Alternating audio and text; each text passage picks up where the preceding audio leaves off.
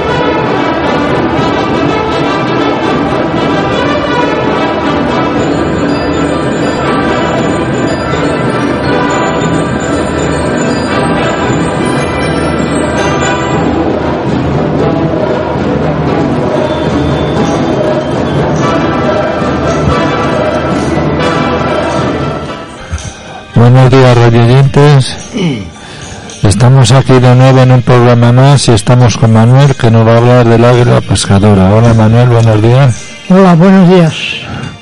Pues cuando pues, quieras. Sí, el águila pescadora, donde vive en los marismas agatas, pero también en los alrededor de lagos y ríos. Llegan lejos de agua, incluso al desierto. La esperanza de vida está de 20 a 25 años su comida, liebres pequeñas, mamíferos y aves, mide 52 a 60 centímetros. ¿Qué, animales varían en su tamaño? Cazan ratones pequeños, marmotas y liebres, o animales más grandes como zorro y crías de ciervos. ¿Qué animales cazan un águila? Pues pequeños lagartos, serpientes, lechuzas, ardillas eh, serpientes pequeñas, etc. ¿Cuál es el único animal que ataca al águila? El cuervo, el peor enemigo del águila, el zorro, el lobo, no suele gastar tiempo ni energía en su atacante. ¿Quién gana, el cuervo o el águila? Águila, porque vuela a mucha altura, no la deja, pon tu esfuerzo y dedicación en lo que realmente estás preparado, no en lo que no te corresponde.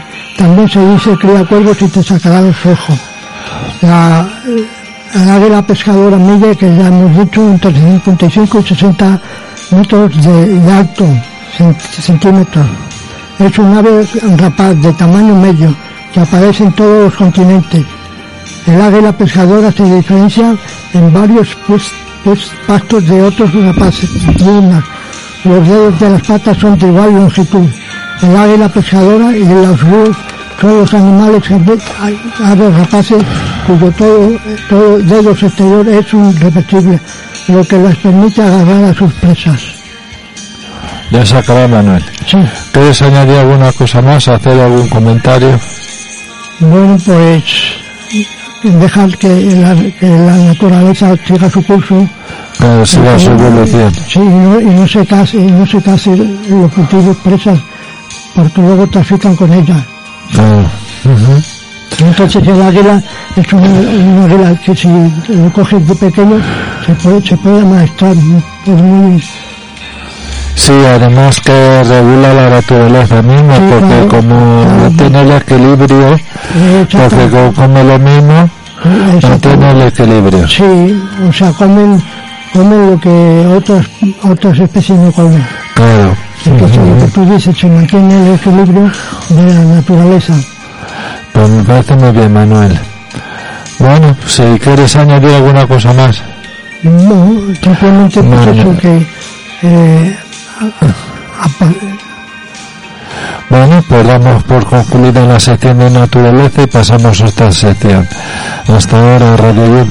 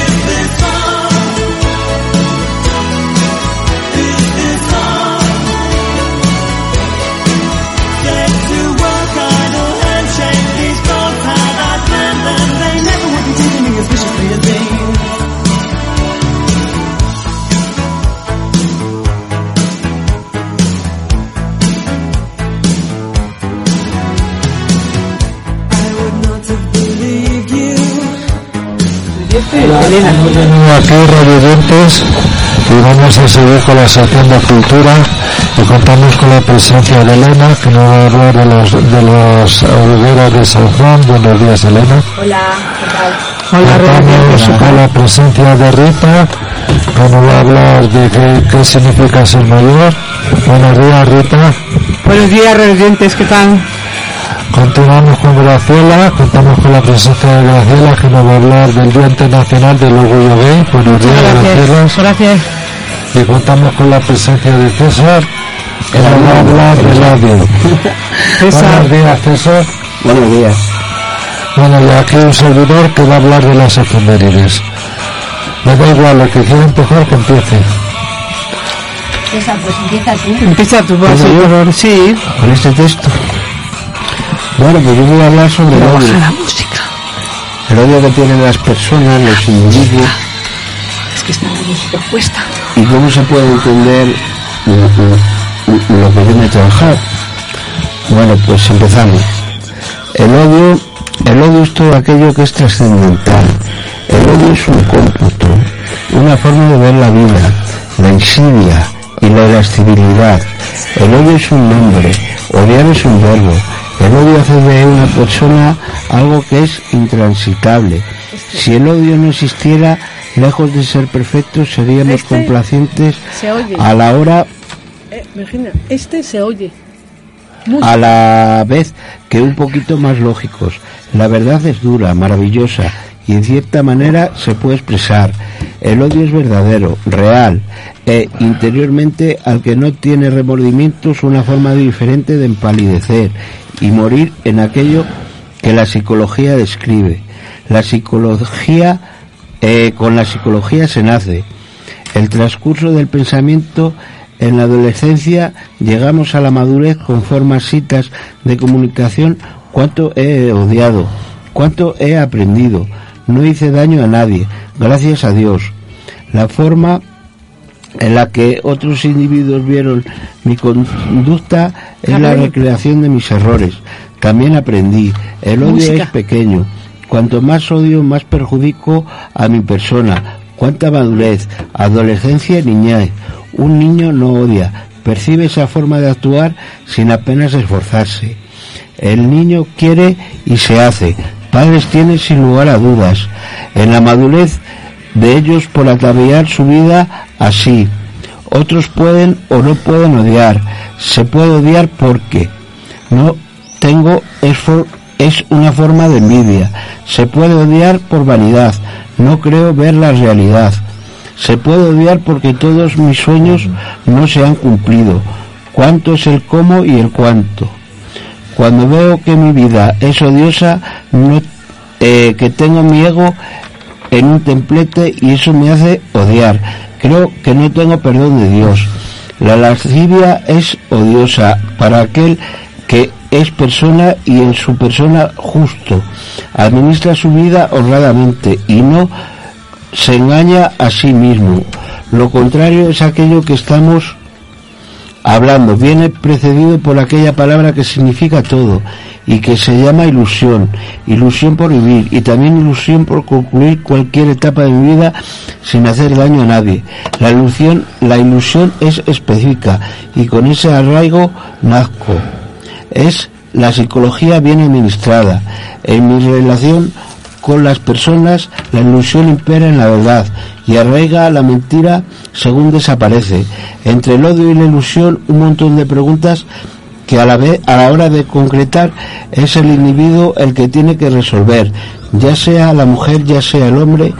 Qué texto tan embarazoso, pero lo he concluido. Eso es importante, odiar es humano y este es el que sabe expresar lo que siente. Es verdad que la razón lo entiende, pero también es verdad que existe. Elisa. Bueno, ¿quieres comentar algo? Me me gustaría que la gente que me está oyendo dijera qué piensa de lo que yo he escrito. Bueno. ¿Qué piensa Graciela o qué piensa Rita? O... Que con odio No se puede vivir. Bueno, eso no se puede bien. vivir con odio. El odio es muy negativo. Así que nada. Bueno, pues eh, si no hay un comentario más, pasamos a Elena. Bueno, pues buenos días.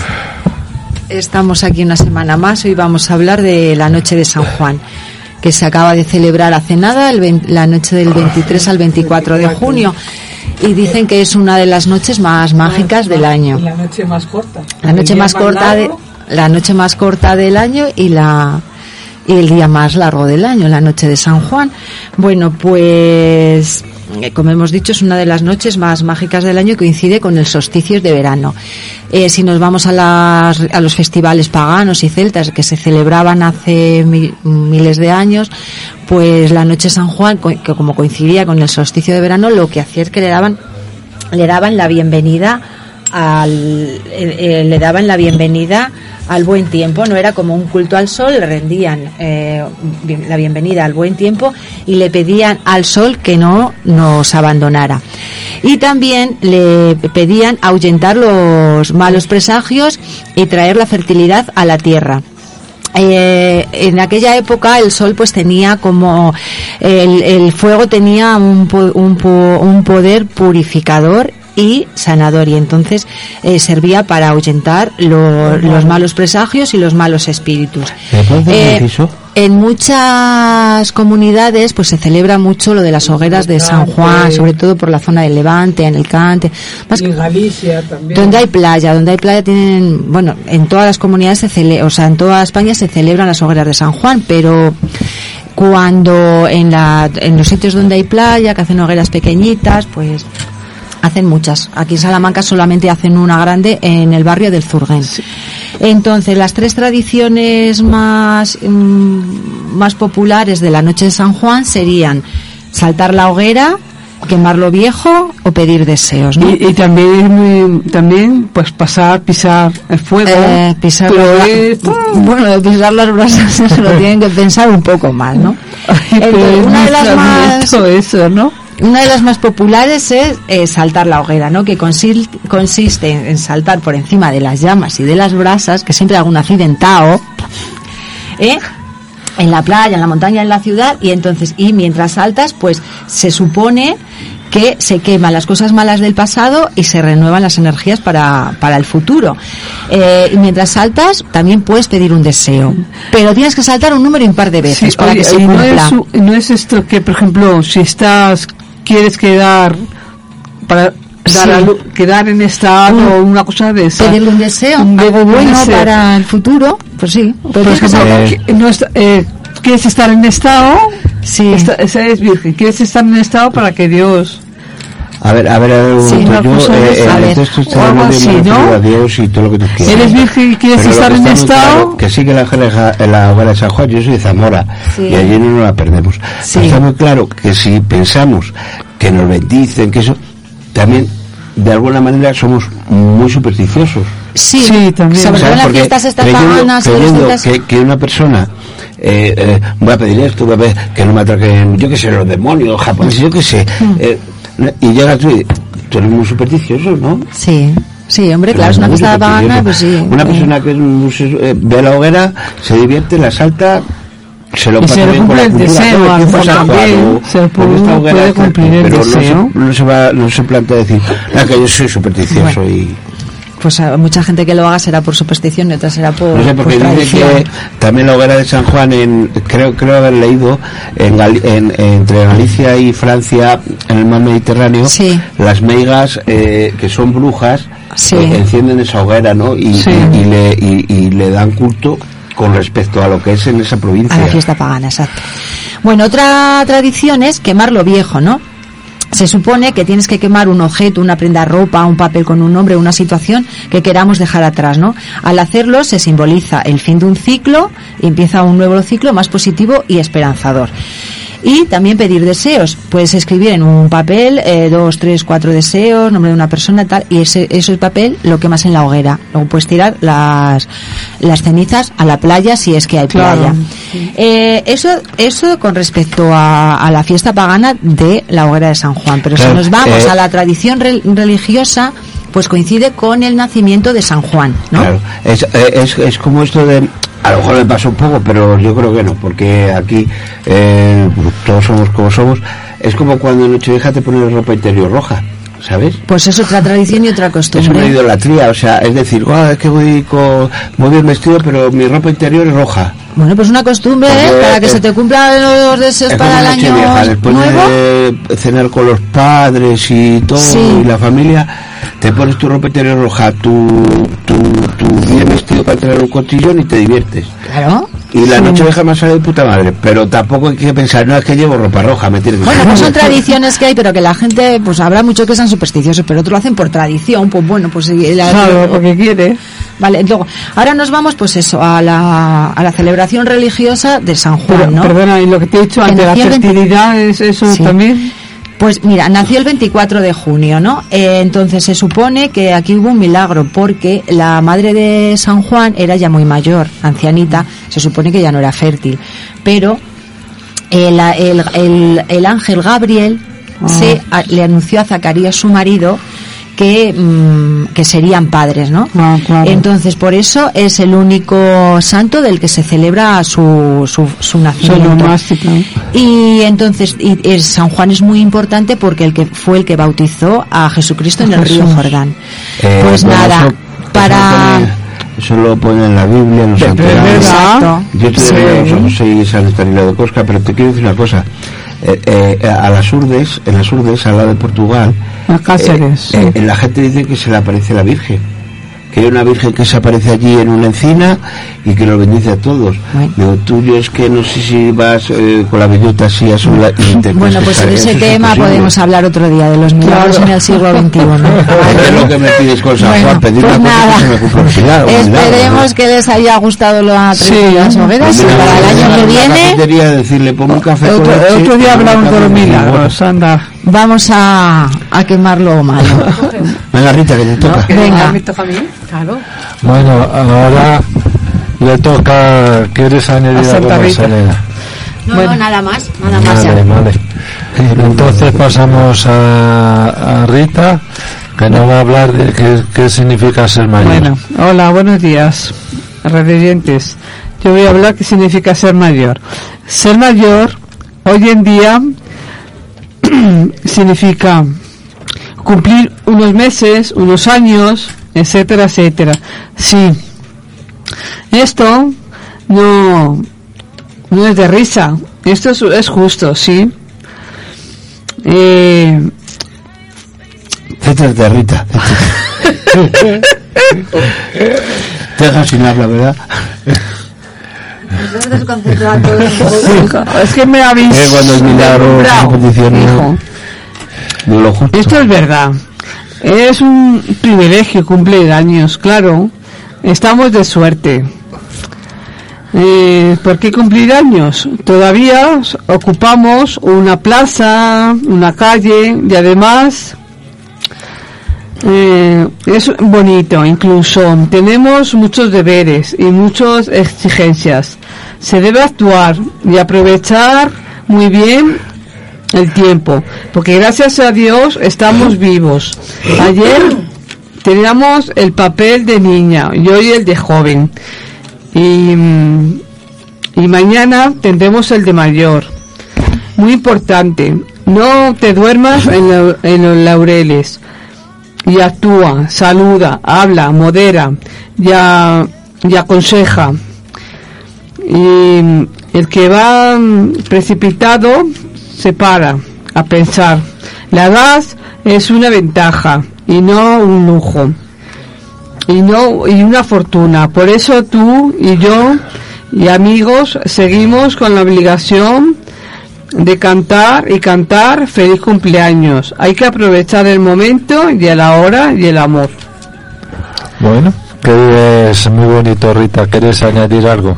Nada, que es muy bonito, Eh, que significa ser mayor y que pasa. Hay, hay que aprovechar el tiempo y el momento, el día a día, y hay que coger siempre el té. Como no lo coges el té, lo pierdes. No. Sí, eso dice, pero también dice que si no coges el toro por los cuernos, Sí, lo, ¿sabes? Y sabemos de qué va el tema un poco, ¿no? Bueno, pues pasamos entonces a Graciela.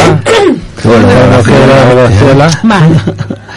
El Día Internacional del Orgullo LGTBI, lesbiana, gay, bisexual y transexual, también conocido como el Día del Orgullo Gay, se celebra cada año el 28 de junio y, consi- y consiste en una serie de eventos que los distintos colectivos realizan públicamente para luchar por la igualdad y la dignidad de las personas gay, lesbianas, bisexuales y transexuales. El Día Internacional del Orgullo se celebra el 28 de junio debido a la conmemoración de los disturbios de Estados Unidos ocurridos en el año 1969, que marcaron el inicio del movimiento de liberación homosexual. Las celebraciones del orgullo gay tienen un trasfondo reivindicativo, ya que en muchos países del mundo la homosexualidad y la condición sexual no tradicional sigue estando criminalizada y en muchos otros, aunque las leyes lo amparen, no están aceptadas socialmente. Respecto a la diversidad sexual reivindica el derecho de las personas a vivir con libertad sobre la orientación sexual e identidad de género, sin temor a discriminaciones ni, rep- represalias. Durante la celebración del Día Internacional del Orgullo se desarrollan las coloridas marchas de orgullo gay, que coincide con el hemisferio norte con el inicio del verano. El símbolo principal que se exhibe es la bandera con los colores del arco iris. La marcha del orgullo más importante en Europa era de Madrid, con un millón de asistentes cada año, que se celebra en el barrio de Chueca.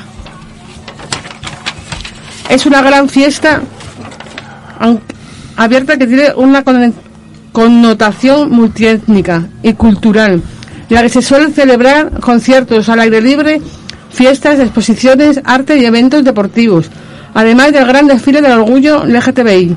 Tuvo sus inicios en el año 1978, a raíz de la primera manifestación en Madrid por los derechos de la comunidad LGTBI.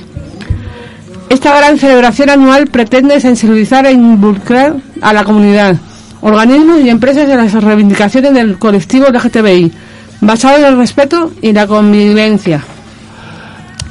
Personas mayores del LGTBI que viven solas y que ahora se encuentran mucho más aisladas sin acceso a, redes de, de apoyo. Personas que conviven en familias que no aceptan su orientación sexual. Mujeres trans que se, que se ven empujadas al trabajo sexual no pueden cubrir sus necesidades básicas de alimentación y vivencia. Una de las marchas más grandes del mundo fue el desfile del orgullo gay en Sao Paulo, que contó con la asistencia de entre 2 y 4 millones de participantes en su 25 edición. Bueno, ¿quieres hacer Muy bien. comentario, Graciela? Eh, yo sí quiero hacer un Bueno. comentario. Un Entonces- comentario muy serio. Sí que es verdad que la homosexualidad existe tanto con el hombre como con la mujer. Yo no lo veo mal. Yo tampoco veo mal la diversidad de razas, ¿no? Eh, tú eres negro, tú eres chino, tú eres amarillo, dicen. De puta madre, yo muy chino y ceno y, y yo me llevo muy bien con esa gente. Y también quiero decir que con respecto a quien yo soy, yo por ejemplo soy heterosexual. Pero no me molesta que tú seas gay. Mientras tú no me te metas conmigo, yo no me meto contigo.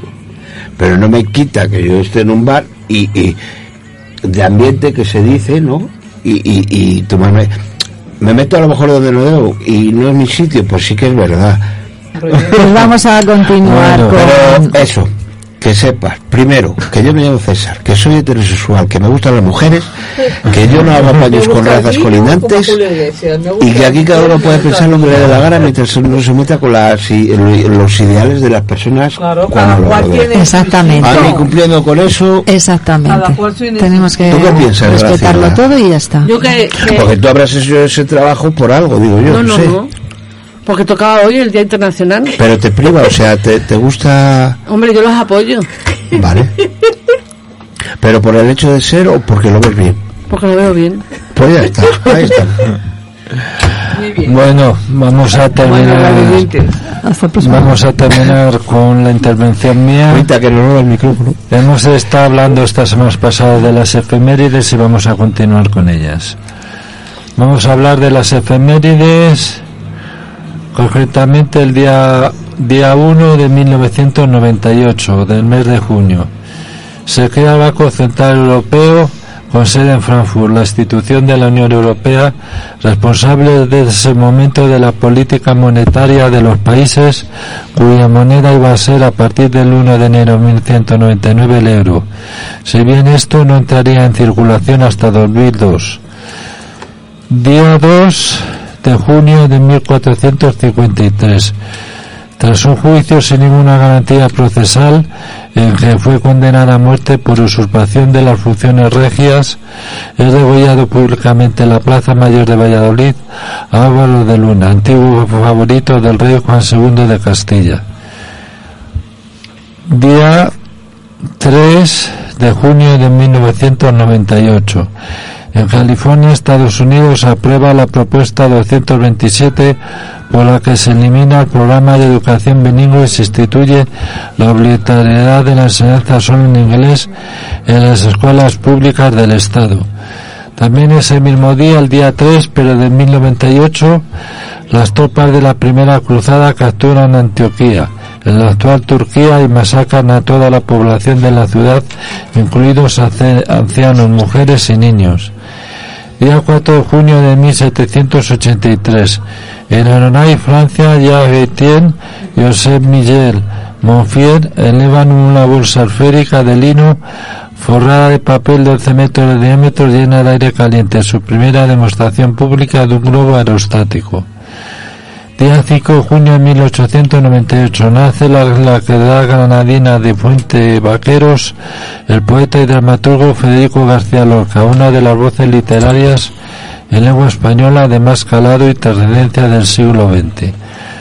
Día 7 de junio de 1358 muere en Kioto, Japón, Akihawa Takauji, fundador y primer son del shogunato Akinaga, que en 1738 dirigió una victoriosa insurrección contra el emperador Ho-Daigo, puso fin a la restauración Kemo. Día 8 de junio de 1773. Comienza una erupción del volcán Laki en Islandia que duró ocho meses y causó la muerte del 20% de la población de la isla y que además tuvo una gran repercusión en el clima de toda Europa. Bueno, después para próximos programas leeré más días de las efemérides. Por mi parte no tengo nada más que añadir. Si alguno de los contertulios quiere añadir alguna cosa, que lo diga, está a tiempo. No, pasamos a la siguiente sección. Pues pasamos a la siguiente sección, como dice muy bien Elena.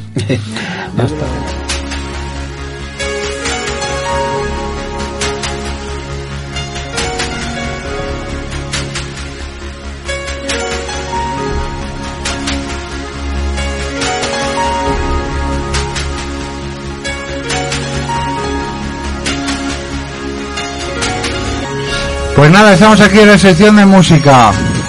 Estoy aquí con Jesús. ¿Qué tal estás, Jesús? Hola Chechu, buenos días a ti, buenos días a Salva, que sigue aquí dando guerra con su música heavy, que bueno, ya es el cuarto o quinto programa que paso con él, y con ya el veterano Trini, así que ahí es nada. Bueno, pero Jesús, Yo Buenos cuando, días, Alba. cuando quiera días, cabina, Trini.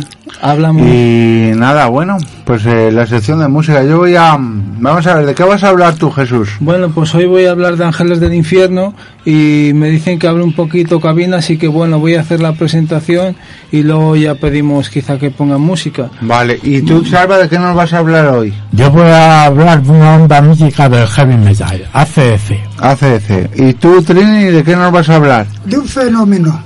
¿De un fenómeno? ¿Cómo se llama ese fenómeno? Ronnie James Dio. Pues... Vale. Bueno, pues parece ser que hay algún problema hoy con la música. Sí. Pues antes de empezar con, con- poniendo un poquito de Ángeles del Infierno, yo voy a hablar ya de la presentación de este grupo, que bueno, si no me equivoco, y Trini lo sabe muy bien, que es el que conoce también, yo creo que más de música de aquí, que es de la quinta de Barón Rojo y Obús. Y bueno, ahora leeremos también que han hecho un poco de teloneros de ACC también, ya por sus tiempos, porque ACC empieza por los años 73 o así. Así que bueno, voy a decir un poquito de manera breve, como siempre, lo que son los Ángeles del Infierno.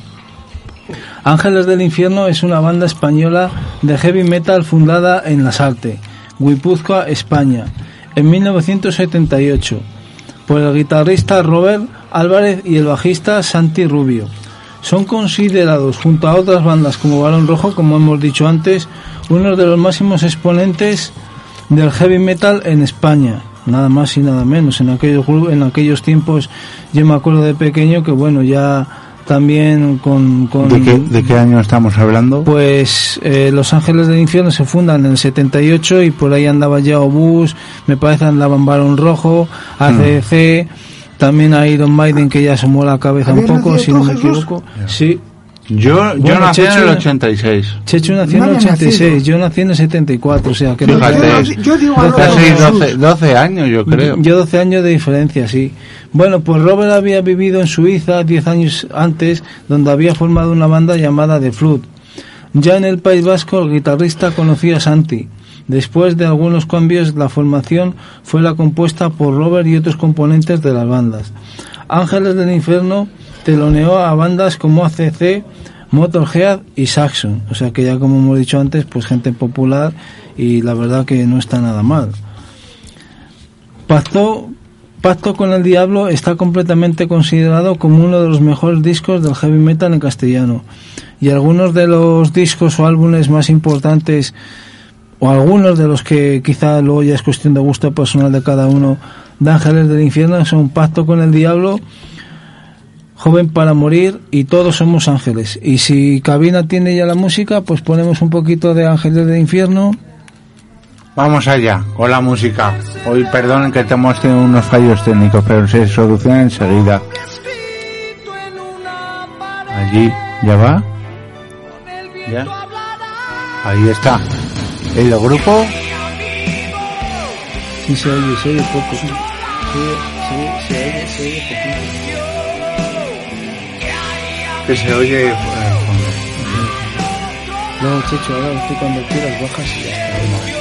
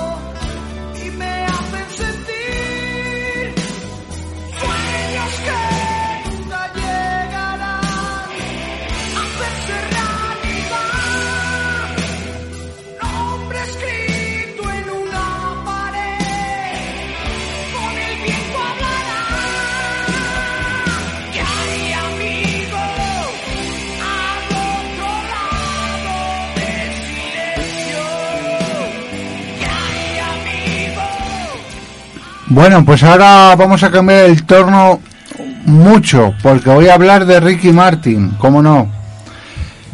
Allá voy. Enrique Martín Morales, San Juan, 24 de diciembre de 1971. Conocido artísticamente como Ricky Martin. Es un cantante y act- actor puertorriqueño nacionalizado español. Es conocido por su versatilidad musical, con su discografía que abarca los géneros pop latino, pop dance, reggaetón y salsa. Apodado el rey del pop latino, el rey de la música latina y el dios del pop latino. Es considerado uno de los artistas más influyentes del mundo. Nacido en San Juan, Martín comenzó a aparecer en comerciales de televisión a los nueve años y comenzó su carrera musical a, los 12 como miembro de la boy band puertorriqueño Menudo. Comenzó su carrera como solista en 1991, mientras estaba en Sony Music México, ganando reconocimiento en Latinoamérica con el lanzamiento de sus dos primeros álbumes de estudio Ricky Martin 1991 y Me Amarás en 1993, ambos enfocados en baladas. El tercer álbum de Martín, a medio vivir en 1995, le ayudó a ascender a la prominencia en los países europeos.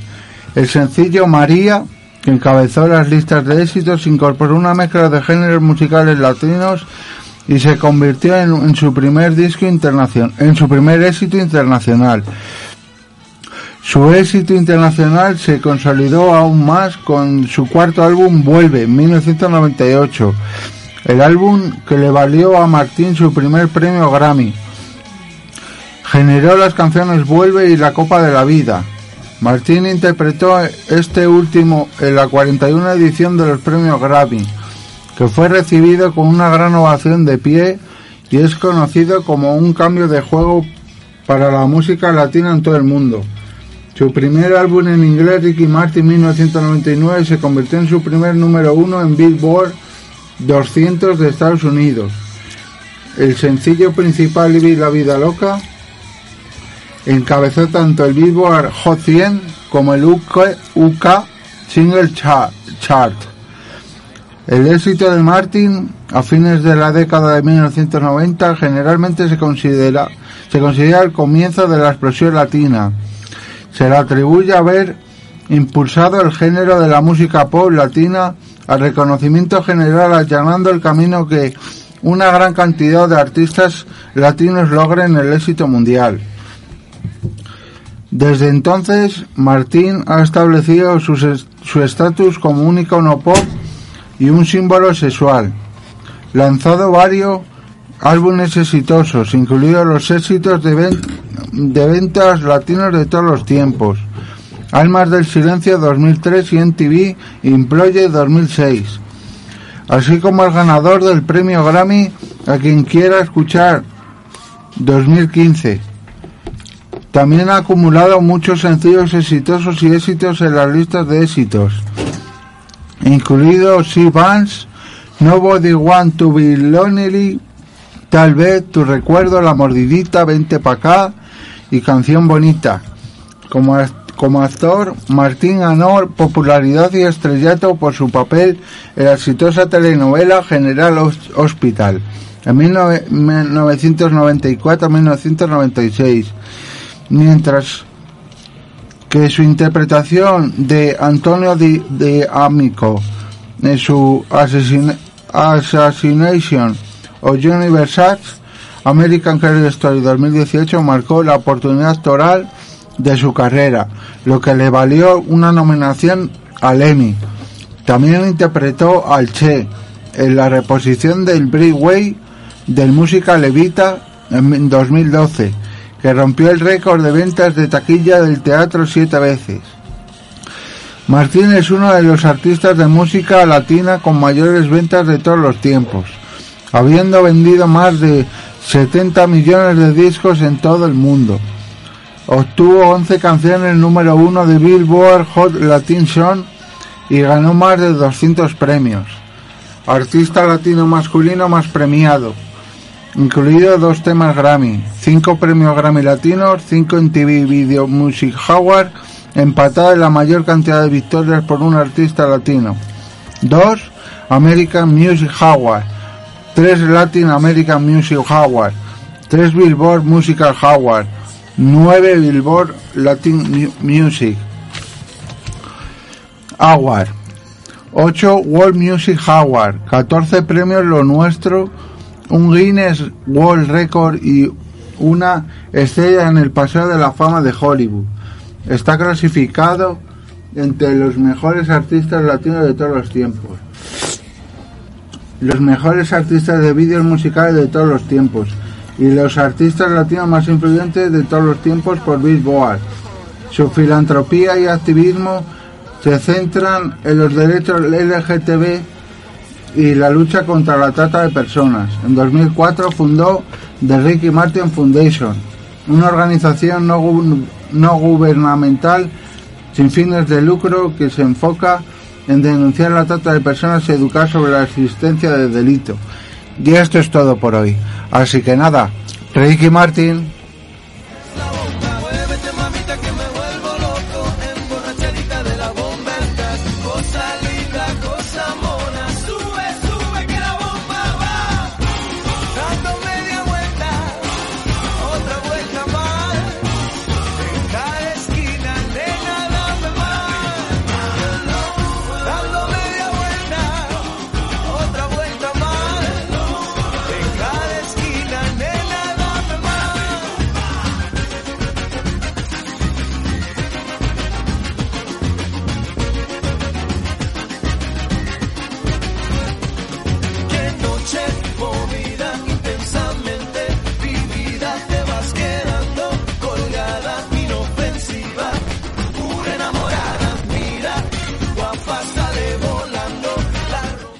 Bueno, y ahora pasamos con Sara que nos vas a hablar de...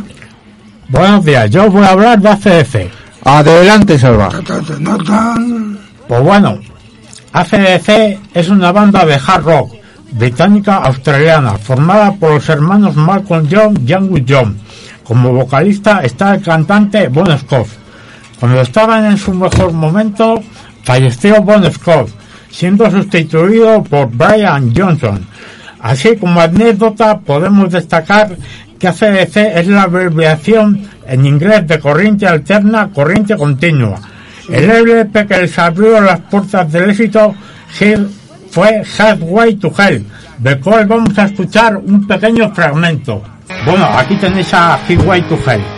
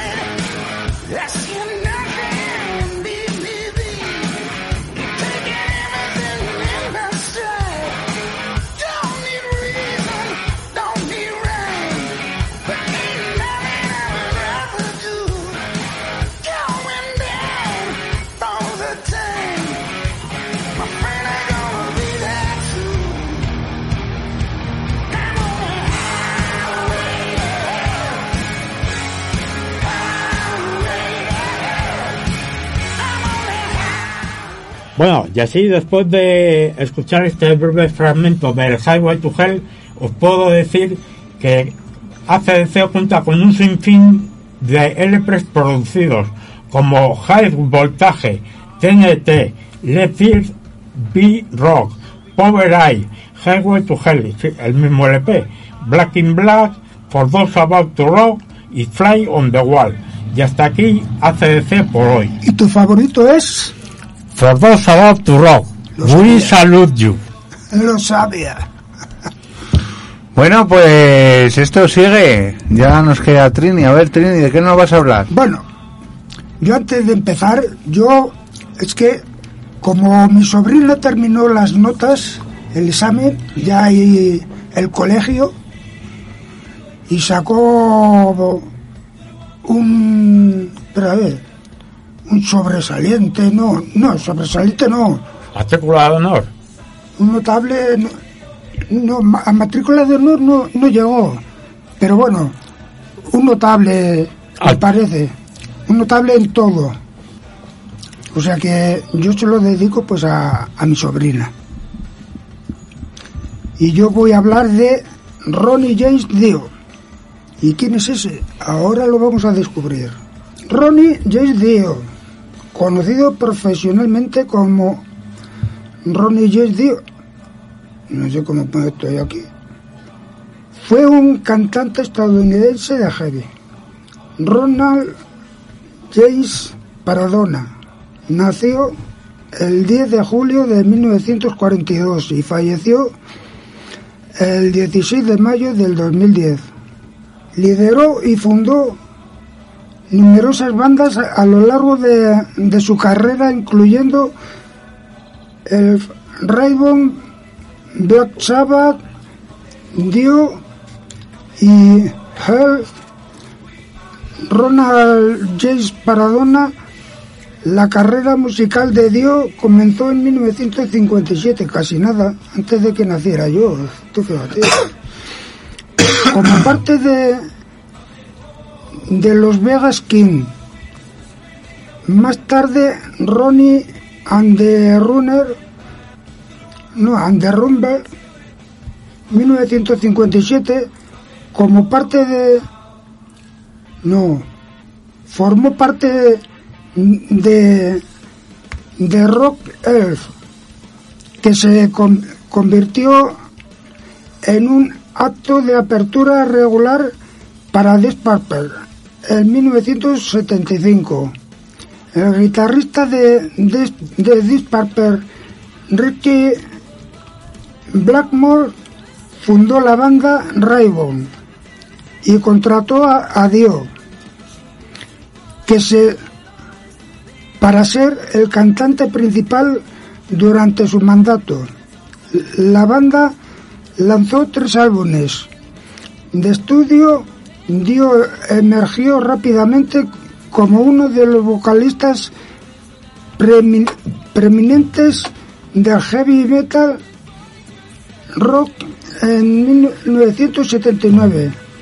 Dio reemplazó a Ozzy Osbourne, le dijo, tú quítate que voy yo como cantante principal de Black Sabbath y apareció en tres álbumes de estudio con la banda y de de su de su main Manicer 1992 en 1992 se fue para formar la banda Dio que a su vez tenía los álbumes certificados platino por la RIA.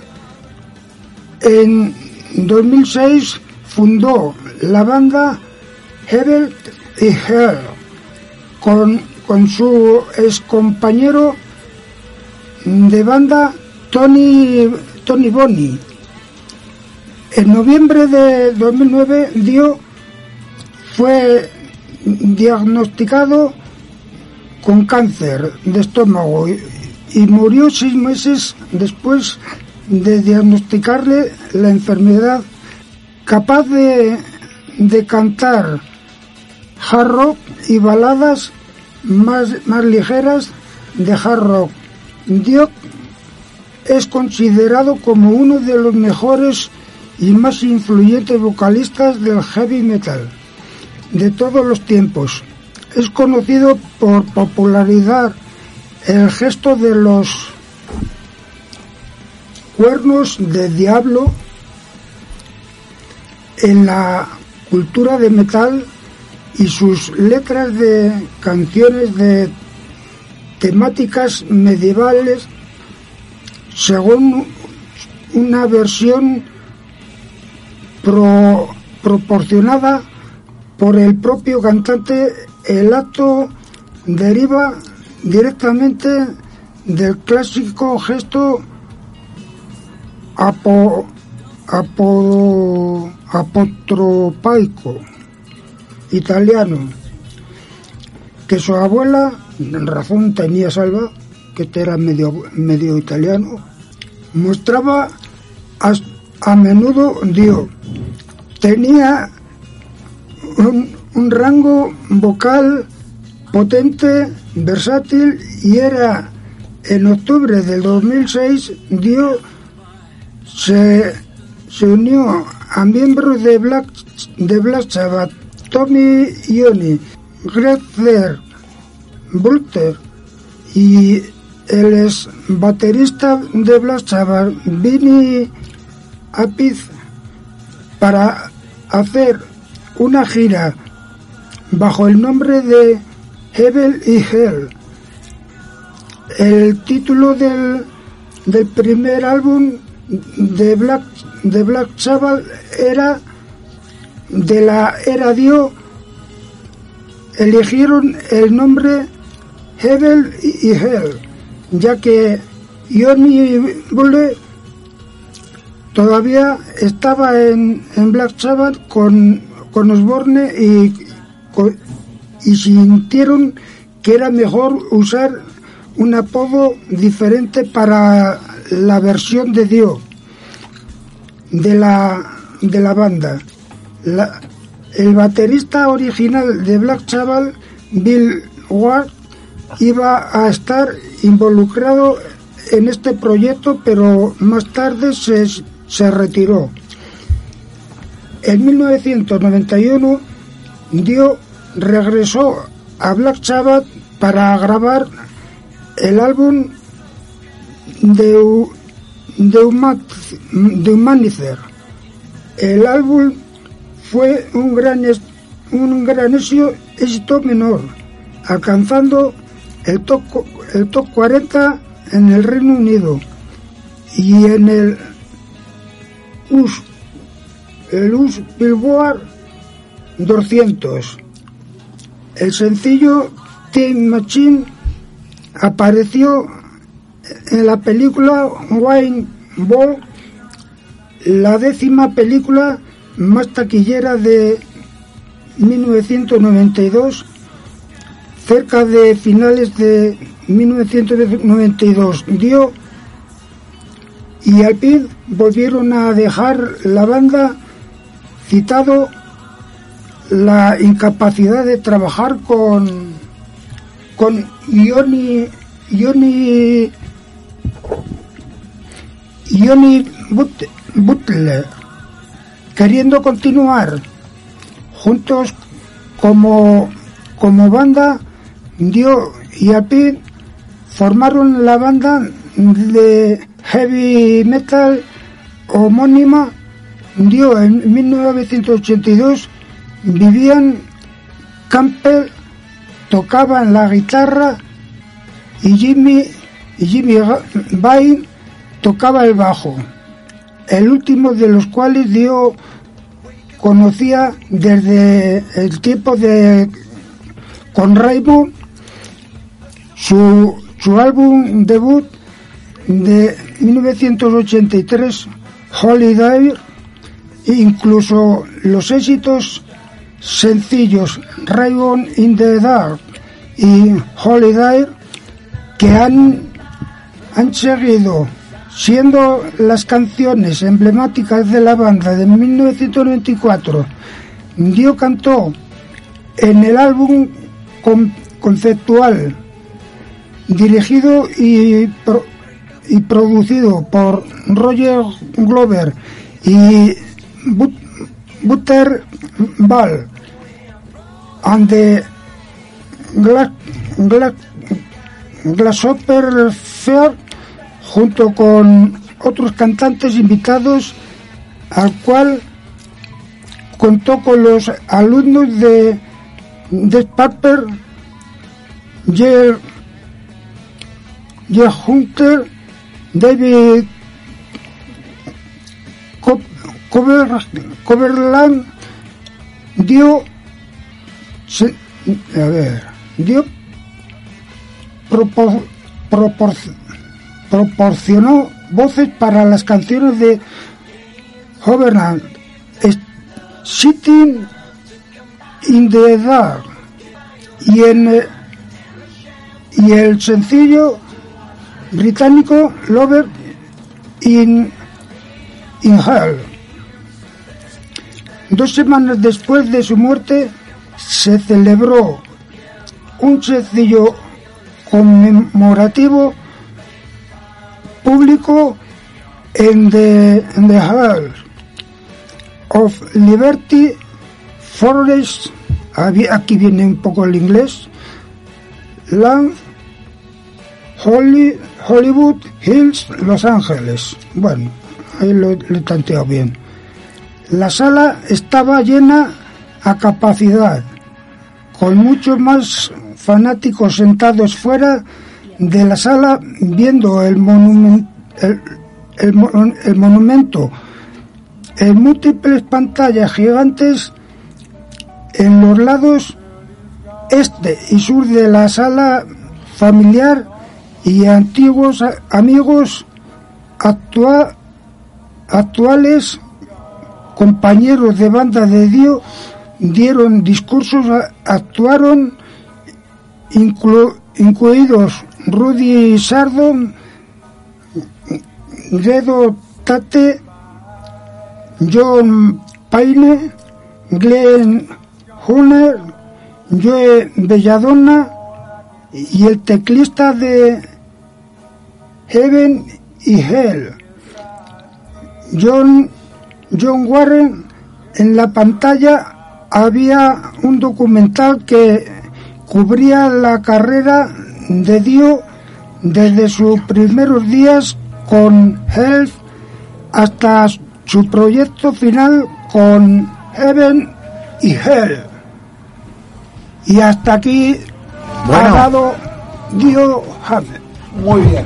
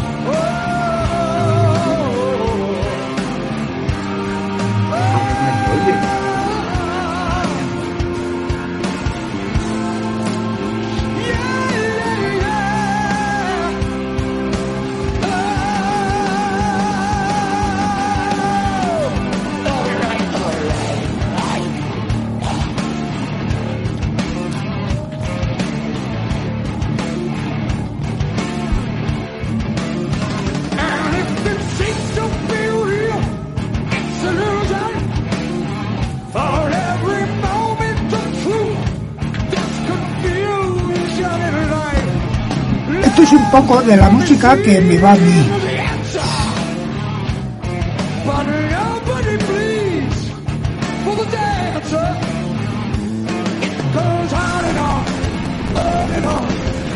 Lo bueno, lo mejor.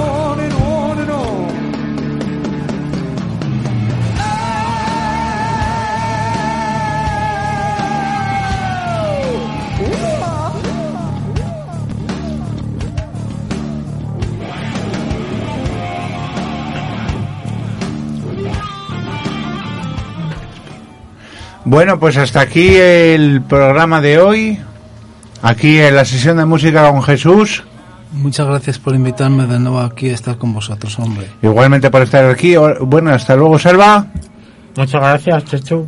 Hasta luego, Trini. Bueno, ¿qué te ha parecido Ronnie James Dio? Bien, muy buenos, muy Bueno, buenos. Muy bueno, muy bueno, ¿cómo? Bueno, bueno, bueno. Sí, sí. Solo bueno, bueno, bueno. Y nada, y aquí, aquí el otro Jesús, pues nada, pues hasta la próxima. Que tengáis un buen día y a disfrutar que ya estamos en verano. Chao.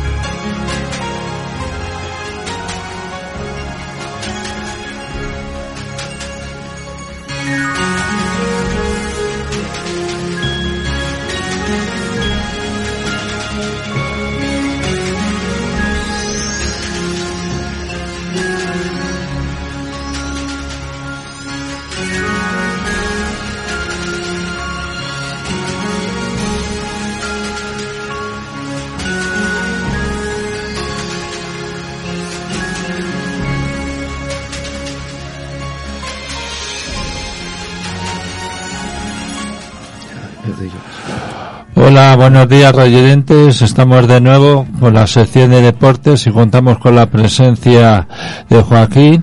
Buenos días Joaquín, ¿de qué nos vas a Hola, hablar? buenos días. Os voy a hablar de Nicky Lauda.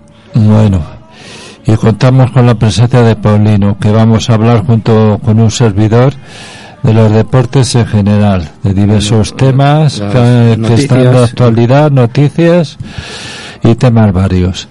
Si te parece, empezamos por Joaquín, Paulino.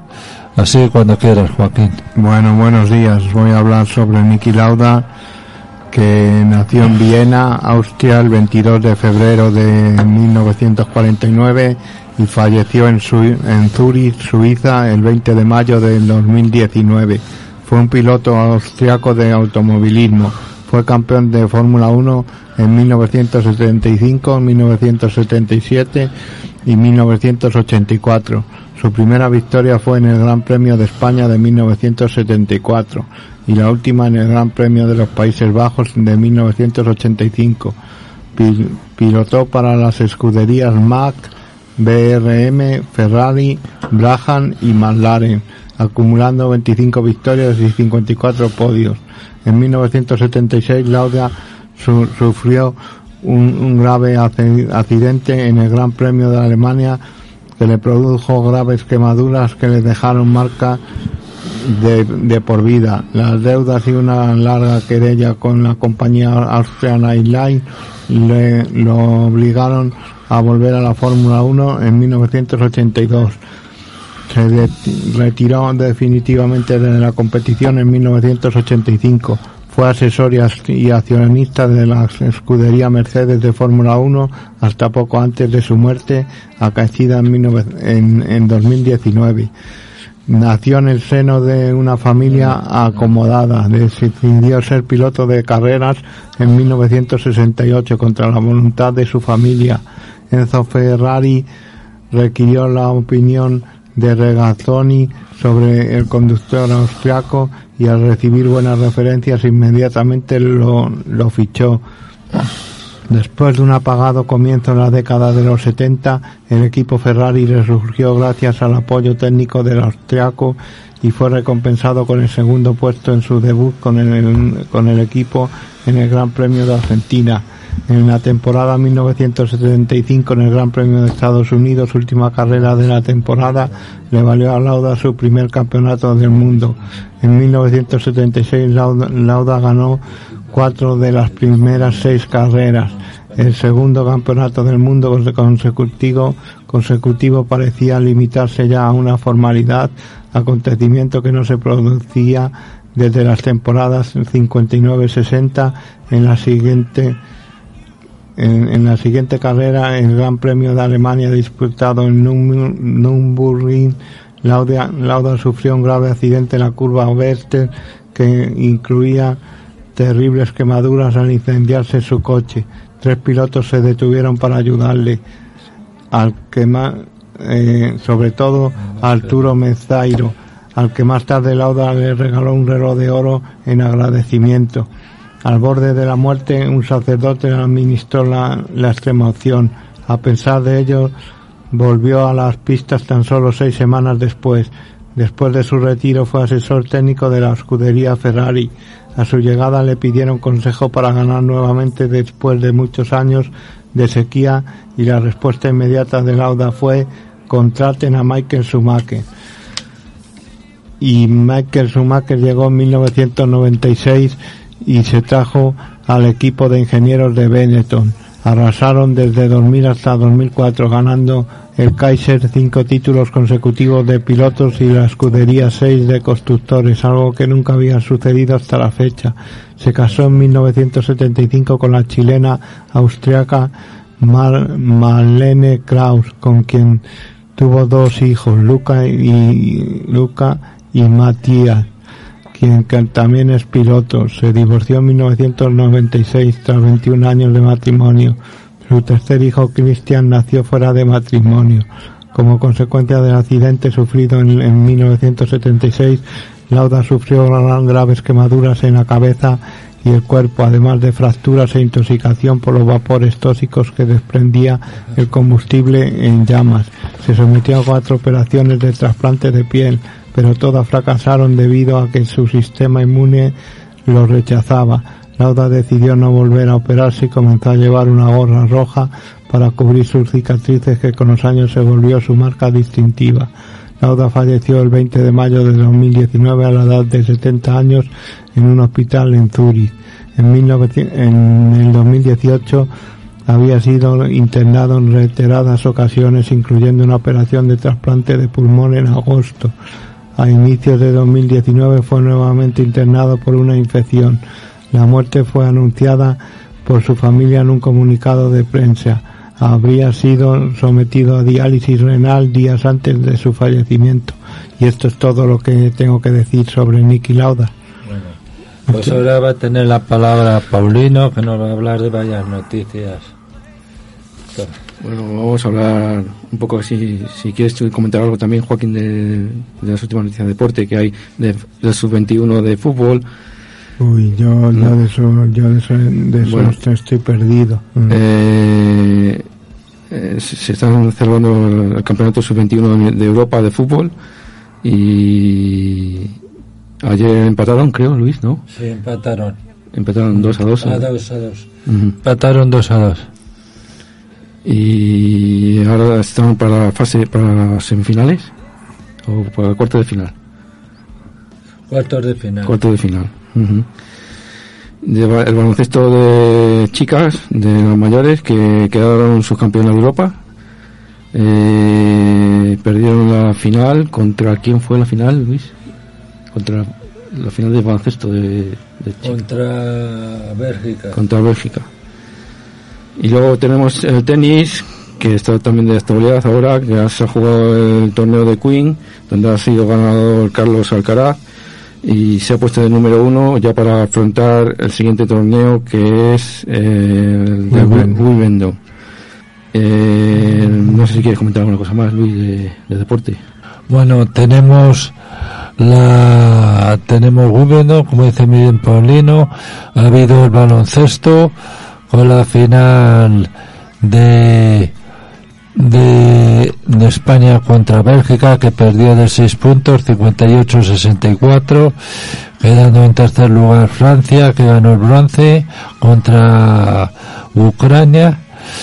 Y después tenemos así más deporte este fin de semana hay Fórmula 1 a indicar y así de deporte está la sub-21 está lo del que- de los baloncesto que fue está próximamente Wimbledon. Entonces ese es el deporte que hay más o menos. Ahora tú verás eh, luego, eh, eh, hay una, una noticia también destacada desde el atletismo que se ha celebrado el Europeo de Naciones en Silesia, en Polonia, este fin de semana y el equipo español ha quedado en cuarto en cuarta posición.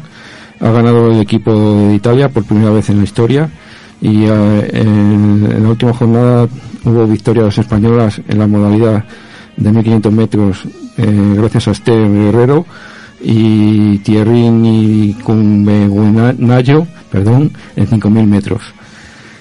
Eh, luego si queréis comentamos alguna cosa, algunos deportes, mm, alguna noticia de deporte de, de por aquí de la zona. Luis, ¿te parece? ¿Os Sí. parece? ¿Te parece, Joaquín? Sí.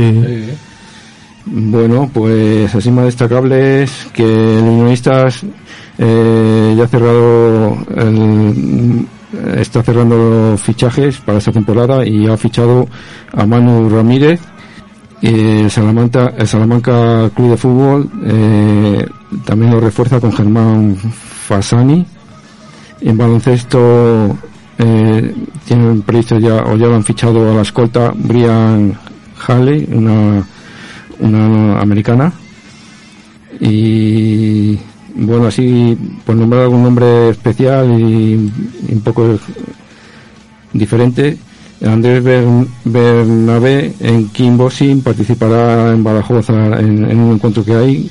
El número de kickboxing porque en Salamanca es bastante me- tiene bastante importancia el kickboxing, siempre ha tenido una buena tradición. Luego Carla Llanes Rodríguez en gimnasia rítmica eh, consiguió la medalla de bronce en el campeonato en el, en el aparato de cuerda, perdón. En el otro deporte, Vega González se, se hizo con la segunda posición en la modalidad de salto en el Campeonato de España online de freestyle. Es una modalidad que está pegando mucha hora deportivamente se da mucho por televisión. Y luego la Escuela de Ciclismo Salmantina estará en los Campeonatos de España en ruta. Esto es- se va a producir este fin de semana con representación, como ya digo, de, de ciclistas eh, salmantinos y seguramente tendrá que ver mucho Do- Dori Ruano ahí porque eh, es nuestra campeonísima de aquí de Salamanca de ciclismo siempre está ligada sigue ligada a estos temas de- del ciclismo bueno no sé si queréis montar- comentar alguna cosa más no No, no, no. Bueno, Bueno, pues, pues con esto acabamos la sección de deporte y pasamos a poesía con Carolina. Se acababan de encender todas las luces. Era tarde y nos reímos los tres. Y si te vuelvo a ver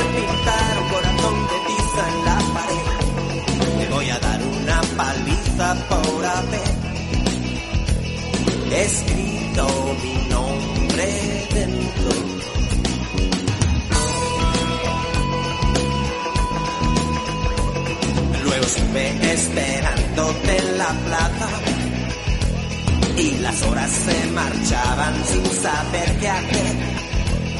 Cuando al fin te vi venir yo te llamé por tu nombre, pero tú no dejaste de correr. Y si te vuelvo a ver pintar un corazón de tiza en la pared,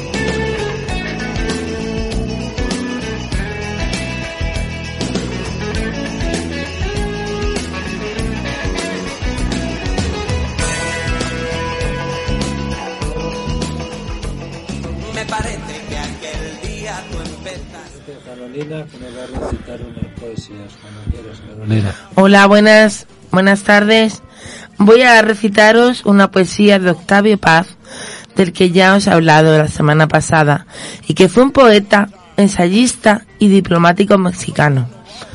Octavio Paz está considerado uno de los más grandes autores del siglo XX, ganador del Premio Nobel de Literatura en 1990 y el Premio Cervantes en 1981. Se lo considera uno de los más influyentes autores del siglo XX y uno de los más grandes poetas de todos los tiempos. El poeta que voy a leer se llama Silencio. Silencio. La imagen que nos presenta Octavio Paz sobre el silencio nos abruma. Cuando el pensamiento se abre ante el silencio, se abalanzan ilusiones, culpas o penas que nuestro pecho. Bueno, pues el, poe- el poema que voy a leer se llama Silencio. Así como del fondo de la música brota una nota que mientras vibra crece y se adelgaza, hasta que en otra música enmudece. Brota del fondo del silencio otro silencio, aguda torre, espada. Y sube y crece y nos suspende. Y mientras sube caen recuerdos, esperanzas, las pequeñas mentiras y las grandes. Y queremos gritar y en la garganta se desvanece el grito. Desbocamos al silencio y en donde los gritos enmudecen. Bueno, pues espero que os haya gustado mucho y si queréis mandaros vuestros vuestros poemas podéis hacerlo si queréis al 923 324452 venga animaros. 923 324452 animaros a participar porque es muy bonito que recitéis vuestros poemas y os invitamos a participar todo lo que queráis y cuando queráis. Siempre en la sección de poesía que es todos los miércoles. Venga muchas gracias. Bueno, pues acabamos por hoy el programa.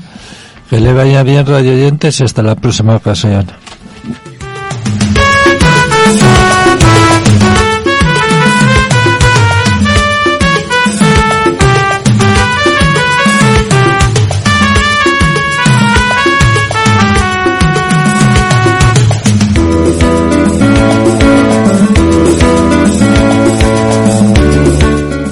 Bueno, con esto despedimos el programa esperando les haya gustado. Gracias por su atención, buenos días y hasta el próximo miércoles.